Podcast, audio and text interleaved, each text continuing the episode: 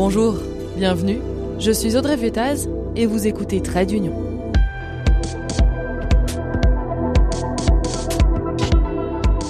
Vous ne comprenez rien à l'Union européenne?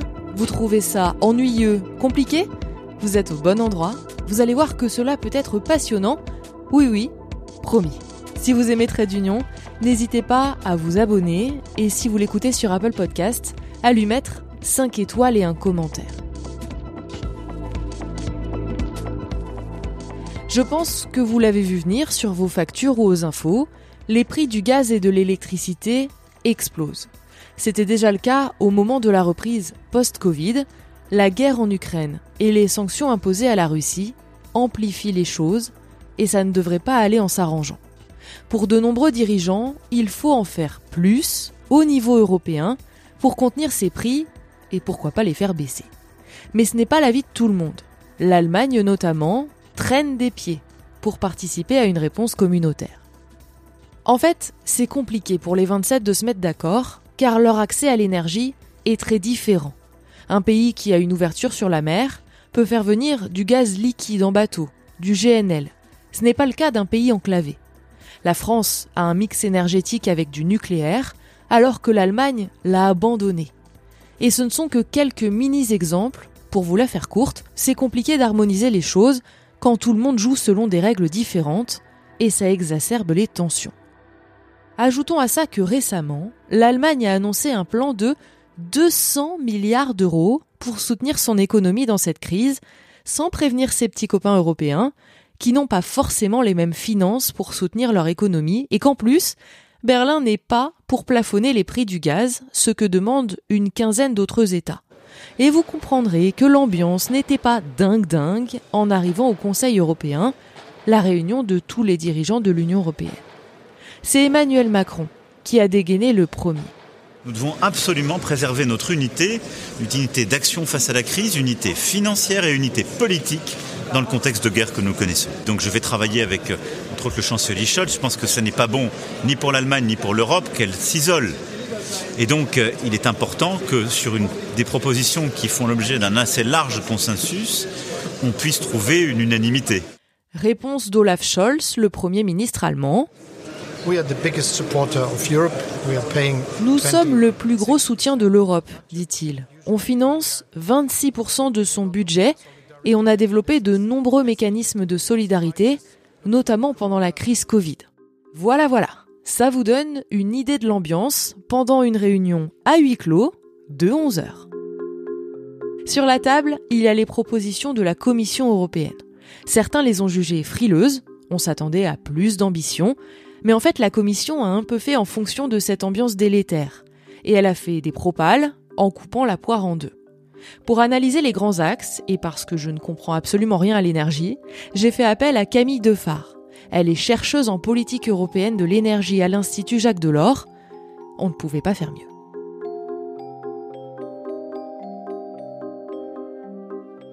Avec elle, on a posé le contexte. Car comme je vous l'ai dit, ça fait plusieurs mois qu'on est en pleine crise de l'énergie. C'est une crise qui dure depuis quand même déjà un an. peut-on encore parler de crise à, ce stade? Euh, Voilà, la question reste ouverte. Donc les prix euh, de l'énergie ont commencé à augmenter euh, suite à la reprise post-Covid, donc dès l'été 2021. Cette hausse des prix a été aggravée par le déclenchement de la guerre en Ukraine. Les États membres ont réagi de façon extrêmement forte pour protéger à la fois euh, leurs entreprises et leurs consommateurs.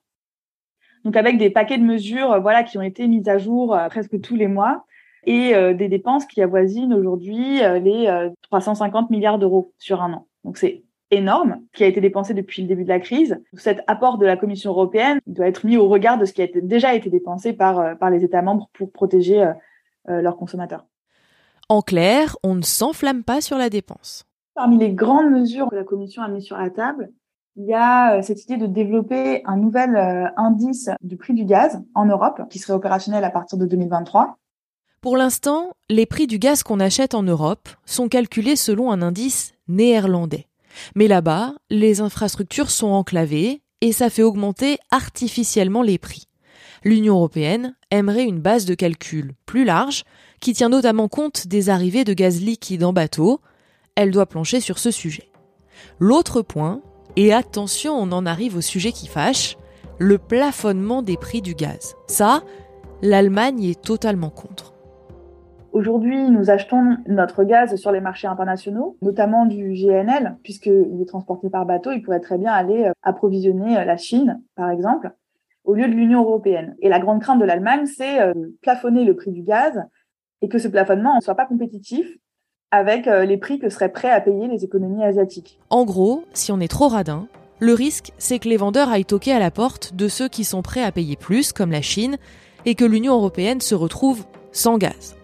Pour éviter ça, la Commission européenne propose un corridor dynamique. Ça, c'est aussi euh, une jolie tournure de la Commission européenne euh, pour essayer de ne pas utiliser le mot euh, de plafond. La Commission propose de plafonner les prix, mais en restant toujours 5% au-dessus de ce que sont prêts à payer les autres pays, comme la Chine. C'est malin, euh, et c'était aussi ce qui avait été proposé par la Belgique notamment, l'idée d'avoir un, plafond de prix qui resterait 5% au-dessus du prix euh, de nos concurrents euh, pour cet achat de gaz. Néanmoins, le fait que ça reste un corridor dynamique, ça veut dire aussi que ben, l'impact sur la baisse des factures va être limité aussi par ce facteur du prix du gaz au niveau international.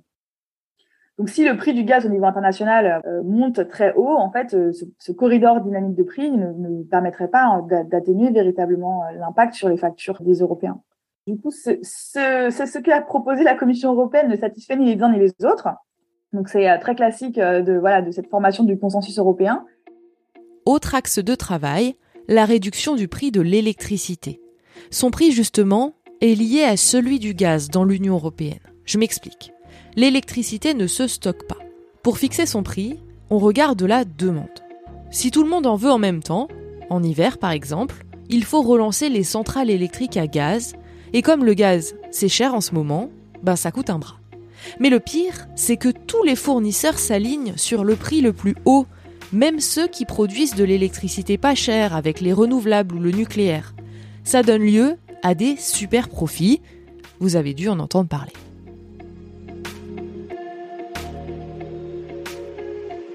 Si je ne vous ai pas perdu, on va maintenant parler du mécanisme ibérique.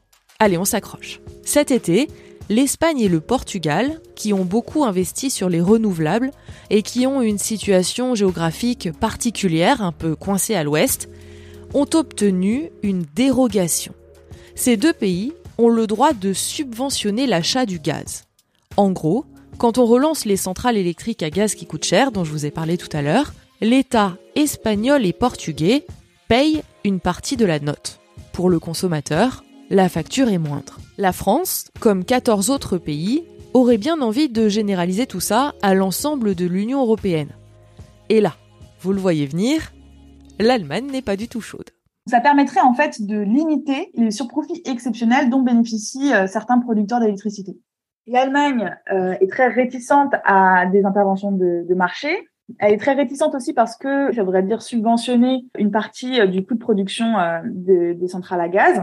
Il y aurait différentes options sur la table pour euh, payer le coût de cette subvention. Donc, soit elle est totalement répercutée sur les consommateurs, donc dans ces cas-là, l'impact sur la baisse des factures, il est quand même un peu moindre. Soit il est partagé entre les consommateurs et l'État, soit il est partagé entre les consommateurs, l'État et l'Union européenne. Et effectivement, dans l'idée de la France, il y aurait aussi voilà une, contribution de l'Union européenne à ce mécanisme, et c'est pourquoi je pense c'est un des facteurs qui fait que l'Allemagne est assez réticente en fait à euh, voilà à remettre au pot commun de l'Union euh, pour subventionner le, gaz. L'Allemagne a plusieurs arguments pour être contre ce financement. D'abord, elle estime que si on aide trop le gaz, les gens et les entreprises ne feront pas d'efforts pour réduire leur consommation.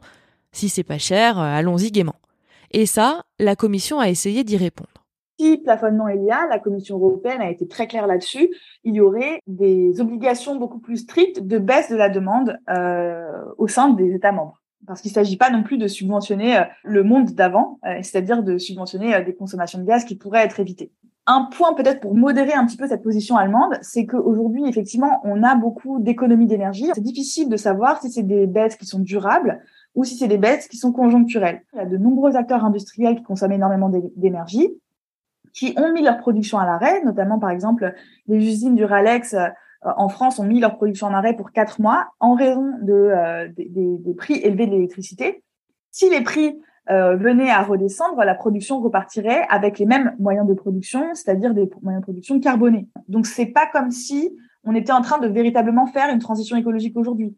L'Allemagne donc dit que le marché euh, fonctionne très bien, qu'il y a un bon signal prix qui envoie le bon signal pour la transition énergétique. Donc comme je l'ai dit, euh, c'est quand même à prendre avec avec mesure, mais également l'Allemagne a elle-même emprunté 200 milliards d'euros sur les marchés financiers afin de financer voilà des plans de, compensation pour ces industries, ces entreprises et ces citoyens.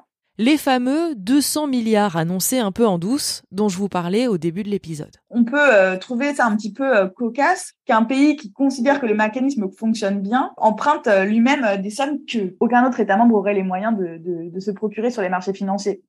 Donc on voit aussi que l'Allemagne elle a très bien conscience des enjeux en fait économiques qu'il y a derrière ces prix de l'énergie l'Allemagne a les moyens en fait de, de faire cavalier seul et fait cavalier seul aujourd'hui. Donc c'est un signal extrêmement négatif qui a été envoyé à ses partenaires européens.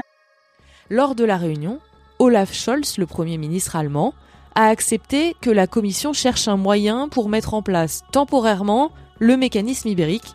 Autant vous dire que ça reste bien vague. Dernière option mise sur la table, l'achat pour les pays qui le souhaitent de gaz en commun via une plateforme européenne pour faire baisser les prix. Avec une obligation d'acheter 15% de notre euh, gaz à travers cette plateforme. Ça, c'est innovant. Ça n'a jamais été fait à cette échelle. C'est effectivement extrêmement ambitieux, c'est mais c'est néanmoins une mesure euh, qui a été en tout cas poussée par l'Institut Jacques Delors euh, depuis de nombreuses années. Il y a de nombreux enjeux en termes voilà, de, de comment rassembler des acteurs privés, comment les obliger à se fournir à travers cette plateforme-là, des enjeux de gouvernance, des enjeux de financement également. Donc beaucoup de questions restent assez ouvertes. Néanmoins, si on se situe uniquement en termes de, d'impulsion politique et de, l'idée de se, de se donner euh, en tout cas un cap, on, on a là, on a la bonne orientation. on ne pourra pas éviter voilà des tâtonnements, c'est inévitable, c'est un projet ambitieux. Néanmoins, euh, c'est c'est une bonne c'est une bonne manière d'utiliser le temps des fonctionnaires européens que de réfléchir à cette question et à la façon dont ça peut bien se passer.